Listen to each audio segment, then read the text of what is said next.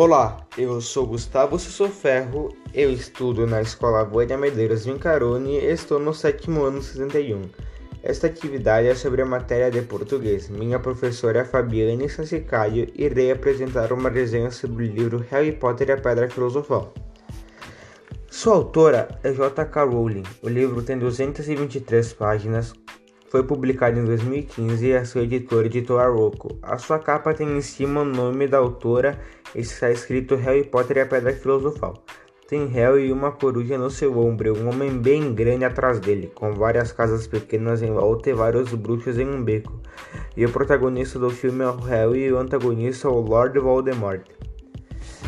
Este livro tem uma linguagem bem formal com letras pequenas. Seria um livro para pessoas mais adultas, a partir de uns 13 e 14 anos. No início, eu não fiquei tão atraído pelo livro porque achei que ele falava um pouco mais sobre o filme, mas ele traz uma explicação mais complexa sobre o filme. Daí no início eu não gostei muito desta leitura, mas a cada dia eu li um pouco mais e fui me apegando a cada vez mais. A cada dia eu comecei a ler mais até gostar muito.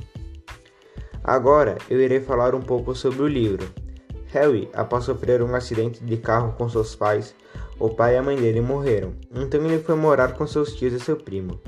Eles não tratavam bem Harry. Certo dia começou a chegar várias cartas para ele e seu tio não deixava pegar elas, e assim por vários dias e cada vez mais cartas. Seu tio, louco com as cartas, pegou sua família Harry e colocou dentro do carro e começou a dirigir. Ao chegarem a praia, ver uma ilha com uma casa e ir até lá.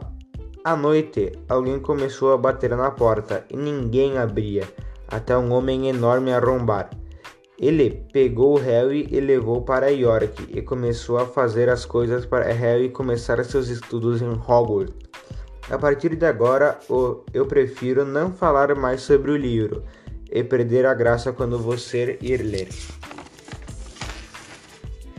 E a crítica que eu formei sobre ele é que é uma história ótima, que atrai, e até eu, que era uma pessoa que não gostava muito de ler, comecei a ler este livro, comecei a ler mais livros. Se você está com a ideia de ler esse livro, leia, será ótimo, só nunca se esqueça.